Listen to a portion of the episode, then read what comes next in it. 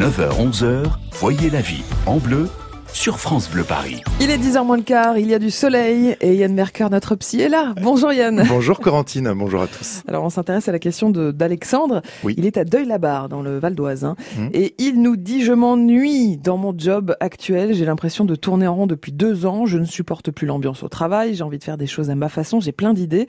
Mes amis me conseillent de monter ma boîte. Mais je n'ose pas. Avez-vous des conseils pour m'aider à surmonter cette peur et à réussir à me lancer? Yann, est-ce que c'est une bonne idée de vouloir créer sa boîte? Quand on ne supporte plus euh, son job actuel et son patron peut-être Ça peut être une bonne idée, euh, Corentine, mais Mhm. encore faut-il le prendre, prendre le temps d'y réfléchir, hein, parce que passer du statut de salarié à celui d'indépendant, bah, c'est quand même psychologiquement euh, très Eh oui. différent. Donc avant de prendre la décision, bah, commencez déjà par faire un point rapide sur ce qui vous plaît plus dans votre job. hein. Peut-être qu'un changement de poste Mhm. au sein de la même entreprise peut suffire, ou bien peut-être qu'en changeant d'entreprise, mais en restant salarié, ça peut aussi convenir. Et puis enfin, peut-être une reconversion dans un autre domaine, mais en restant salarié, serait suffisante aussi. Si vraiment c'est l'envie de vous mettre à votre compte, Mhm. alors bah, trois éléments peuvent vous aider à, à réfléchir. D'abord, est-ce que vous avez le sens de l'autonomie hein? Est-ce que vous savez vous organiser Vous aimez travailler seul, décider par vous-même, ou est-ce que vous préférez bosser en équipe et vous Mhm. appuyer sur les responsabilités partagées? Ouais. donc dans ce cas, on oublie le statut d'indépendant. Mhm. Avez-vous le goût du challenge? Parce que c'est vrai que se mettre à son compte, ça implique Eh oui. une part de risque, hein, de composer avec les incertitudes, les aléas du marché. Donc, est-ce que vous êtes prêt à supporter une forme d'insécurité? Donc, ça, c'est aussi Mm. à voir avec votre situation personnelle. Puis enfin, si vous avez un projet construit, est-ce que vous avez une vision, quelque chose que vous pourriez soumettre à quelqu'un d'extérieur pour avoir des conseils avisés? Voilà, trois éléments importants à prendre en compte déjà. Bon, faut être tenace. euh, Oui, en en plus, tout cas, ne pas avoir peur de la paperasserie, ne pas avoir de phobie administrative, c'est mieux.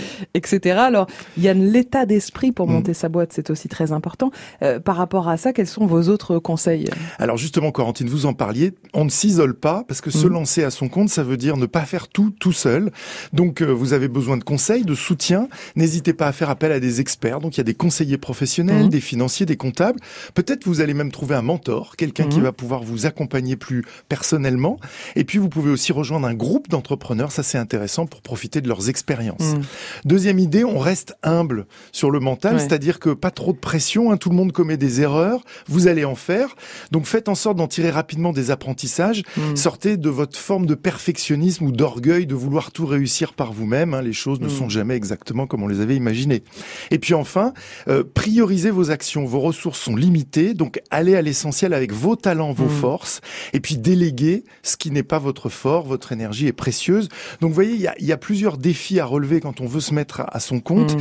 Et un des défis pour moi le plus important, c'est de composer efficacement avec votre personnalité en ayant conscience de vos talents, Ouais. mais aussi de vos limites. Il faut que ce soit un vrai projet viable Voilà. et pas que ce soit juste une fuite, euh, fuite parce qu'on en a marre de notre job actuel. Et qui, voilà, et ça, et qui correspond à qui vous êtes. Merci Yann pour vos bons conseils euh, prie, tous les matins. On va se retrouver demain. Alors, un truc oui. hyper pratique pour les Parisiens, ce que vous allez nous proposer demain. Ah oui, si vous en avez marre des temps de transport, Oui. si c'est trop Oui. difficile après une longue journée d'aller voir le psy, essayez la thérapie par Skype, par Internet. Par FaceTime. euh, Voilà, on appelle ça l'ithérapie. Donc, est-ce que c'est une bonne idée? Est-ce que c'est vraiment efficace? Ouais. On en parle demain Oui, matin. est-ce que c'est aussi efficace que d'avoir le psy euh, vraiment En face de soi. Mm. Vous allez tout nous dire demain matin. Exactement. Rendez-vous à 9h40. À demain.